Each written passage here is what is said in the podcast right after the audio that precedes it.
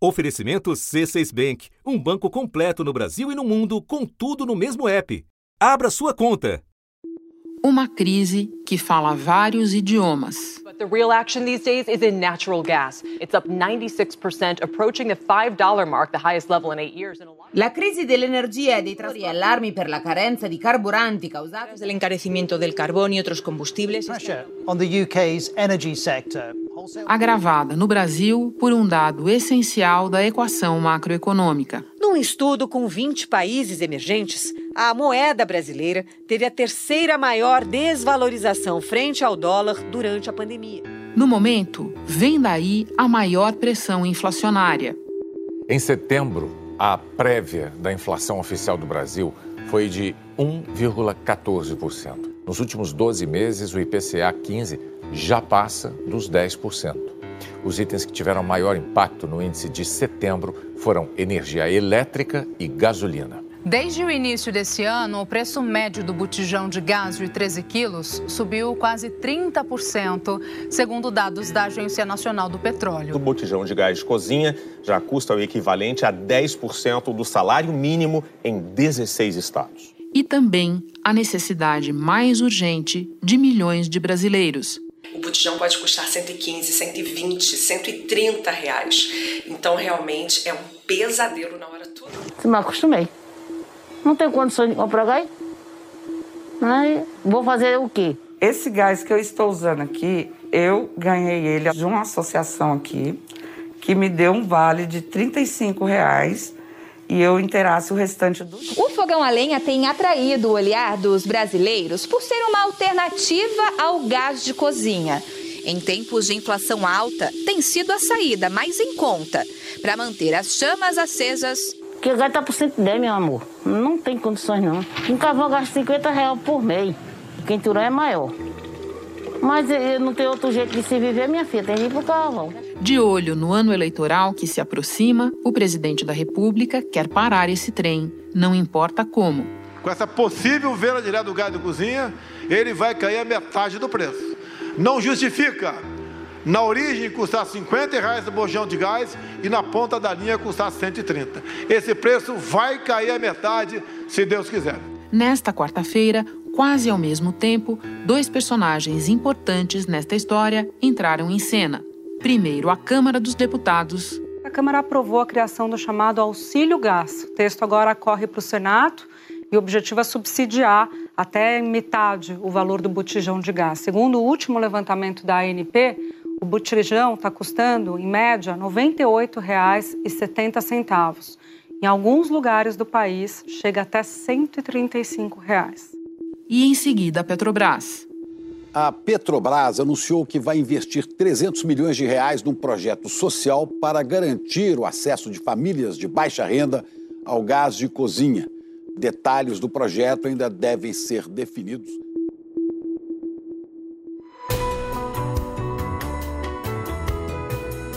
da redação do G1. Eu sou Renata Loprete e o assunto hoje é o botijão de gás rompendo a barreira dos 100 reais. Como a política e economia pretendem responder a essa realidade social explosiva.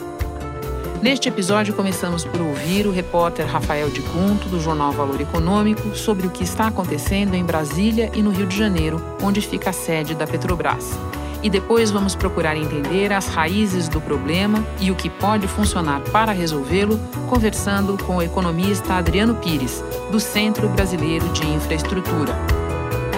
Sexta-feira, 1 de outubro. Rafael, tanto os parlamentares quanto o presidente Jair Bolsonaro sabem do risco social e do custo político de ter gás de cozinha no atual patamar de preço. Começando pelo Congresso, o que ele já fez a respeito e qual é o status da tramitação? A Câmara aprovou o Vale Gás na quarta-feira, que é uma medida que tenta amenizar aí o, alta do gás de cozinha para as famílias mais carentes. A ideia é que fazer um programa como existiu na época do governo Fernando Henrique, onde se repassa um valor mensal para as famílias poderem comprar o botijão de gás. Pela proposta, o valor do auxílio gás deve ser fixado semestralmente. Será de, no mínimo, metade da média do preço nacional de um botijão de 13 quilos de gás. O auxílio será concedido preferencialmente as mulheres vítimas de violência doméstica, beneficiadas por medidas protetivas de urgência, e para famílias de baixa renda inscritas nos programas sociais do governo federal. O que se pensou ali na Câmara foi criar um programa mais eficiente para as famílias mais carentes, que elas hoje estão com muita dificuldade de comprar o gás de cozinha que está chegando a 100, 120 reais, até 140 reais em algumas regiões. Segundo a Agência Nacional do Petróleo, em 16 estados, o preço médio do botijão está acima de 100 reais, quase 10% de um salário mínimo, que hoje está em 1.100 reais. Em Mato Grosso, a ANP encontrou o maior preço cobrado em um botijão, 135 reais. Só em Sergipe, o preço máximo ficou abaixo dos 100 reais. Agora conta para nós, a Câmara aprovou. O que acontece agora? Agora tem que a discussão ficar com o Senado, né? Eles já vêm discutindo já a questão de coisa de três meses, mas havia muita resistência ainda há por parte do governo Bolsonaro que acha que esse não é o melhor método de se fazer, mas que também não apresentou uma solução nesse período. No Senado estava discutindo uma composição diferente da Câmara, que seria utilizar os dividendos da Petrobras, a cessão onerosa dos leilões do pré-sal ou o próprio orçamento da União para fazer esse repasse na Câmara se aprovou uma, um outro cardápio de opções para custear esse programa, que são os royalties do pré-sal ou a CID. Aí o governo poderia optar por usar esses dois instrumentos para poder fazer o repasse. Né? O programa, o projeto aprovado, ele não é obrigatório que o governo faça, ele dá instrumentos para o governo desenvolver essa política pública. E o governo acha o que desse projeto, Rafael? O governo votou contra o projeto, se manifestou contra o projeto na Câmara dos Deputados. É, há apoio em setores do governo, como o Ministério de Minas e Energia, a Casa Civil. É, a articulação política considera que é uma medida positiva, mas na economia tem muitas restrições por causa do impacto que isso vai ter no teto de gastos. Bom, vamos então olhar um pouco mais para o executivo. Antes da crise se agravar, Havia alguma iniciativa específica para gás de cozinha? Qual é a posição histórica da equipe econômica do atual governo a respeito disso? O governo teve duas medidas que ele adotou. No final do ano passado, se aprovou a lei do gás, que a intenção era quebrar o monopólio da Petrobras nesse setor, aumentar a competição privada e baratear o gás de cozinha. O ministro Paulo Guedes falava que ia baixar em 40%. O problema é que a o gás hoje pela política da Petrobras ele está atrelado à cotação internacional do petróleo e ao dólar e ambos subiram muito desde o começo do ano por causa da crise da Covid, causada, crise econômica causada pela Covid. Então não teve efeito. Em março, o presidente Bolsonaro ele exonerou o óleo diesel, versão com os caminhoneiros, por dois meses e o gás de cozinha definitivamente. O problema é que esse, essa medida tem um impacto fiscal de um bilhão por ano para a questão do gás de cozinha, o GLP. Só que o efeito prático no botijão de gás para as famílias é muito pequeno, é praticamente nada. Antes, um imposto cobrado por botijão de 13 quilos era de R$ 2,18. A medida vai custar 3 bilhões e 600 milhões de reais este ano. Junto com o decreto, o governo publicou uma medida provisória com mudanças em outros impostos e benefícios fiscais, que vão compensar essa perda de arrecadação. E a medida ela afeta tanto as famílias que são mais carentes e que têm dificuldade hoje de comprar o gás, e também beneficia as famílias mais ricas, que para elas esses R$ 2,18 não estão fazendo a menor diferença. Né?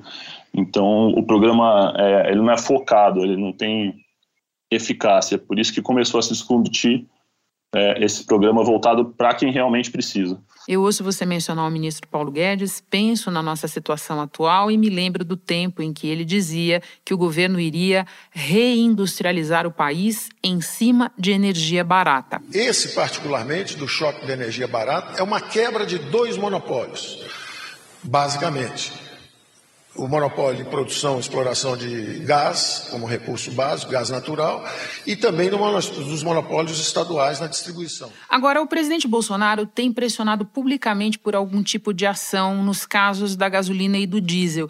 E, no entanto, o primeiro movimento de alívio feito pela Petrobras, quase que simultaneamente à aprovação da Câmara, se deu no gás de cozinha. Você pode nos contar o bastidor dessa ciranda de pressões? Pareceu, na verdade, mais uma resposta à ação da Câmara do que uma medida que estava sendo muito planejada antes, né? Tanto é que o anúncio da Petrobras ele veio com o valor e o prazo de duração, mas não veio com quantas famílias vão ser atendidas, com qual, como é que se vai selecionar essas famílias, qual vai ser o formato do pagamento. Foi um anúncio que incorreu pouquíssimas horas, até alguns minutos após a Câmara aprovar o Vale Gás.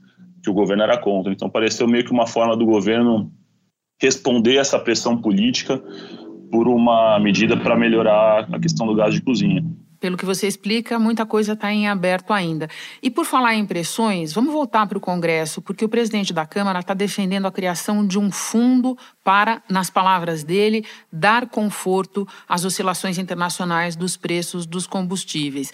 Essa proposta é viável, Rafael? De onde sairia esse dinheiro? A proposta ela é viável, mas segundo é, especialistas, não nesse momento, porque essa proposta você cria esse colchão quando você está com a gasolina num valor baixo para você amortizar o preço quando ela está alta. Mas hoje ela já está alta, então você teria dificuldades de financiar esse, esse instrumento aí. O dinheiro que ele está pensando seria ou do, é, dos leilões da sessão onerosa, do pré-sal, dos royalties, ou dos dividendos que a Petrobras pagou ao governo, que são bem elevados.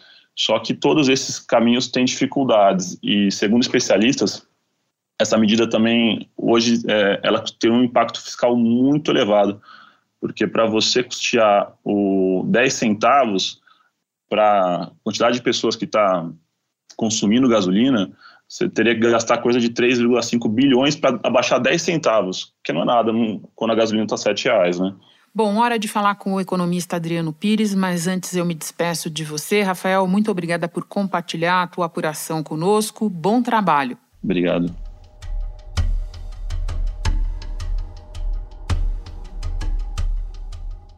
Adriano, não é de hoje que você diz que a questão do preço do gás de cozinha não pode ser encarada apenas de maneira contábil, porque ela é uma questão social. Pode explicar por quê? Se você olhar consumo de botijão de gás, né, chamado gás de cozinha, mais de 90% da população brasileira cozinha com botijão de gás. Né? Então, cozinha o rico, cozinha o pobre, cozinha a classe média, porque só 2% das residências brasileiras tem gás encanado. E esse gás encanado para atender a residência está muito localizado é, no Rio e em São Paulo. Mas mesmo no Rio e São Paulo, as chamadas comunidades quase não, não têm esse gás encanado. Então não tem muito substituto para o gás encanado quando vai se cozinhar. Então, quando o gás fica caro, como no momento está acontecendo, em função aí do preço do barril do petróleo ter subido muito e do próprio real ter se depreciado em relação ao dólar, e a população de baixa renda não consegue comprar esse gás. E aí o que, que ela faz? A alternativa que ela tem? Ela começa a usar lenha, começa a usar pneu usado, garrafa PET, álcool. O álcool provoca queimaduras. Uma mulher e um bebê de sete meses tiveram queimaduras graves enquanto ela fazia comida. Em vez de gás de cozinha, a mulher usava etanol no momento do acidente. Mas o fogo produzido pelo, pelo etanol foi tão forte que causou queimaduras de segundo grau em 90% do corpo da mãe e em 50% do corpo do bebê.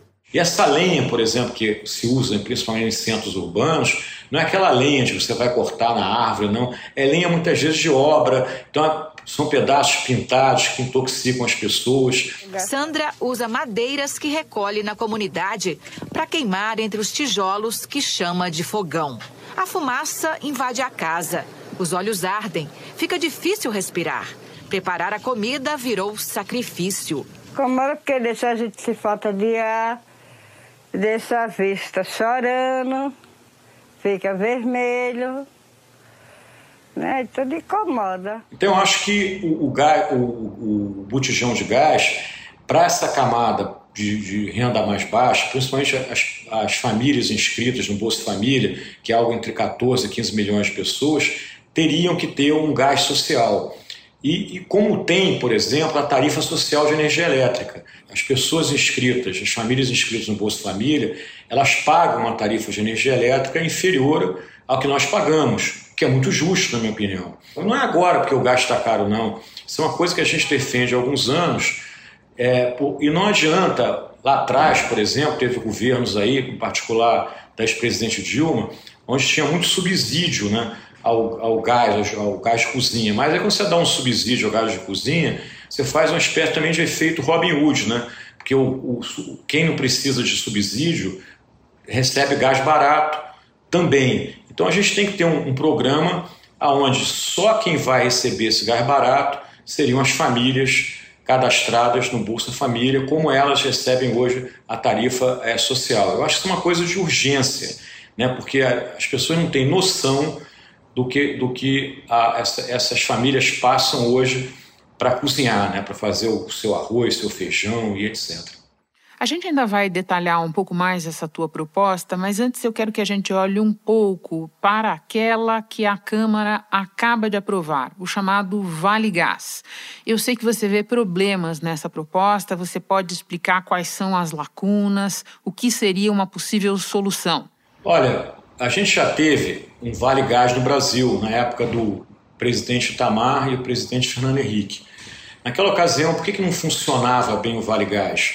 porque ele não era, não era dado especificamente, não era para a compra de botijão de gás. Você dava um vale e o que, que acontecia na prática? Como a camada de baixa renda tem uma demanda muito reprimida, ele, ela muitas vezes usava esse vale gás para comprar outros produtos, comprar carne, comprar cerveja para o fim de semana, e não usava para comprar o gás. Então isso acabou né, é, não resolvendo o problema de você dar acesso ao botijão de gás para que, que essas camadas não, não consumam energia né, que afeta o meio ambiente né, e que acaba promovendo também doenças. Né? E agora, quer dizer, o projeto da Câmara, ele tinha lá um cartão, um cartão eletrônico, né, que seria entregue né, para essa, essas 14 milhões de famílias, um cartão que seria o seguinte: o governo vai estabelecer qual o subsídio que ele quer dar para a camada de baixa renda. Vamos supor, o gás hoje custa 100 reais o botijão. Então eu vou, eu vou carregar esse, esse cartão eletrônico com 50 reais, com 60 reais, o que, for, o que for definido. Então, quando for comprar o botijão, se tiver lá 50 reais no cartão, a pessoa dá os outros 50 reais e leva o botijão para casa. Esse cartão seria uma coisa semelhante ao que tem no transporte hoje. Seria um cartão que só poderia ser usado para comprar botijão de gás e não outro qualquer produto. O que, que o projeto da Câmara fez? Retirou esse cartão eletrônico e, esse, e, e o benefício vai ser colocado no Bolsa Família. O que, que vai acontecer? O mesmo problema na época do Fernando Henrique do presidente Tamar. A população de baixa renda não vai usar esse recurso para comprar botijão, vai usar esse recurso para comprar outros produtos. E aí, quando o botijão estiver caro outra vez, você vai continuar consumindo lenha, garrafa PET, pneu usado. Então, isso aí é, é, é a principal crítica que eu tenho e eu espero que, o, o Senado reintroduza esse cartão é, eletrônico. Mas eu ia te perguntar sobre fonte de financiamento, porque na proposta que tramita no Congresso, ela viria da arrecadação da CID, um dos tributos que incidem sobre os combustíveis.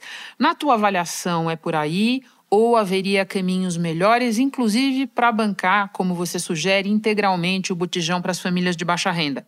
O que está colocado lá no, no, projeto que foi aprovado antes na Câmara é que os recursos viriam é, de dois lugares da CID, como você falou, mas lembra que a CID hoje ela só incide sobre a gasolina, né? São 10 centavos por litro na gasolina. E viria também do royalty, né? A questão do royalty é, é mais complexa, porque o, o recurso do royalty hoje tem um destino, né? Dado por lei. Então tem muita gente que fala que para você tirar recurso do royalty e designar para outro uso, você teria que aprovar uma PEC, o que não é fácil no Congresso Nacional. Você teria outro mecanismo também, que é usar o dinheiro da PPSA. A PPSA foi uma empresa criada quando o governo passou a, a, a ter o modelo de partilha nos leilões de petróleo. A PPSA ela, ela, ela, ela fica responsável em receber um excedente de óleo de gás que ela depois comercializa. Né? E esse dinheiro que ela, que ela obtém na comercialização do óleo e do gás vai para um chamado fundo social que esse fundo social seria um recurso usado em educação e saúde. Você também poderia pegar um pedaço desse recurso e colocar nesse fundo, né, para que você é, consiga subsidiar o botijão de gás. Eu acho que não são excludentes as coisas, você pode pegar dinheiro de vários lugares. O importante né, é que a gente faça isso com urgência, porque realmente é uma necessidade da, da, da população de baixa renda. Né? E, e, e outra coisa, essa população, é, é, é, é, ela hoje está passando por uma situação muito difícil, né? E para comprar o, o, o botijão de gás. Adriano, no início desse episódio, nós mostramos que essa é uma crise internacional, a do gás, embora tenha peculiaridades aqui no Brasil. E você observa muito tudo isso. Então eu termino te pedindo que nos explique o que é que está acontecendo com o gás no mundo e, a partir disso, o que é que nós devemos esperar para o Brasil nos próximos meses. O gás natural que está em crise no mundo, ele é uma fonte primária de energia, como é o petróleo. Quando a gente fala de botijão de gás, esse, esse gás do botijão, ele já é um derivado de petróleo, que é o que a gente chama do GLP. Ele pode vir do petróleo, hoje no Brasil a maioria desse GLP vem do petróleo, mas pode vir também do gás natural. O que está acontecendo no mundo com essa crise do gás natural, é, me parece que é função de duas coisas. A primeira da pandemia, né? A pandemia fez com que o consumo de energia caísse muito, né, em função da, da queda do crescimento econômico. Então, muita oferta de energia foi paralisada, né? projetos adiados e outros projetos foram pararam de produzir energia porque não tinha quem comprasse. E energia não é on-off, né? Você não liga e desliga. Para você voltar a ligar, demora um tempo. Então, com essa retomada do crescimento econômico, você está tendo aí nesse momento a demanda crescendo né, com uma velocidade maior que a oferta. E para você equilibrar essas coisas, você tem o que fazer o quê? Você tem que aumentar o preço. Agora, o que me preocupa, é, e aí é uma discussão mais profunda, eu acho, mais estrutural, é que eu também acho que mesmo com, com a retomada da oferta, talvez essa oferta não seja suficiente para atender a demanda de energia elétrica mundial, porque o mundo hoje ele está cada vez mais eletrificado, né? Você está com preços crescentes, porque a demanda cresce na frente é, da oferta, e tem lugares, inclusive, que tem até racionamento é, de energia. Né? E as energias que iam substituir essas fontes fósseis sujas, que são as renováveis, elas são energias intermitentes, que é o vento, que é o sol, que é a hidrelétrica, fio d'água que só gera quando chove. Então essas energias eu chamo de energias indisciplinadas elas dependem da natureza para gerar. O que está acontecendo hoje na Europa, por exemplo, no Reino Unido? Você parou de ventar, está ventando menos, e eu preciso de mais gás natural para atender a demanda. E eu não estou tendo esse gás suficiente que quem atende basicamente é a Rússia. Então os preços estão explodindo. Eu não estou dizendo aqui que eu sou contra a transição energética. A transição energética é um fato, a gente precisa de fazê-la, a gente tem que prestar atenção nessa questão de mudança climática, mas o que eu estou colocando aqui é que valeria uma reflexão se essa velocidade que a gente está dando hoje é adequada. Adriano, muito obrigada pelas explicações todas, por dividir as tuas preocupações conosco. Bom trabalho aí. Eu te agradeço. Prazer falar com você. Este foi o assunto podcast diário disponível no G1, no Globoplay ou na sua plataforma de áudio preferida. Vale a pena seguir o podcast no Spotify ou na Amazon, assinar no Apple Podcasts, se inscrever no Google Podcasts ou no Castbox e favoritar na Deezer. Assim você recebe uma notificação sempre que tiver novo episódio. Comigo na equipe do assunto estão Mônica Mariotti, Isabel Seta, Arthur Stabile, Gabriel de Campos, Luiz Felipe Silva, Tiago Kazuroski, Giovanni Reginato e Ana Flávia Paula. Eu sou Renata Loprete e fico por aqui. Até o próximo assunto.